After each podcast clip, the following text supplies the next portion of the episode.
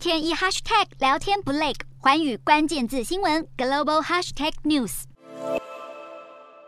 Omicron 变异株 BA. 点五的进化株 BA. 点五点一点三入侵中国海南省三亚市，为了防止疫情扩散，当局随即宣布全域进入临时封控管理。然而，现在正值暑假旅游旺季，突然管控，有八万多名的旅客无法回家，只能滞留当地。虽然三亚政府为滞留的旅客备妥了免费的食宿和住宿，但是旅客却不心领，只想赶快回家。BA. 点五进化株来势汹汹，三亚市六号凌晨六点开始实施临时性全域静态管理。全市范围限制人员流动，城市公共交通也全面暂停，就是要贯彻落实外防输入、内防反弹的动态清零方针。中国疫情出现反弹升温的趋势，然而现在竟然又发现一种全新的人畜共通病毒。医疗期刊《新英格兰医学杂志》报道。中国北京和青岛陆续发现一种新病毒，名为“狼爷病毒”。这种病毒可以由动物传染给人，并且有诱发致死性疾病的可能。目前正在调查是否会人传人。而近期疫情也在迅速回温的日本，政府可能最快在十月会开打次世代新冠疫苗。这种双价疫苗除了可以应对 BA. 点一变异株，也有望防治 BA. 点五病毒。另外，疫情也烧到柬埔寨。刚结束金边东协会议的新加坡外交部长维文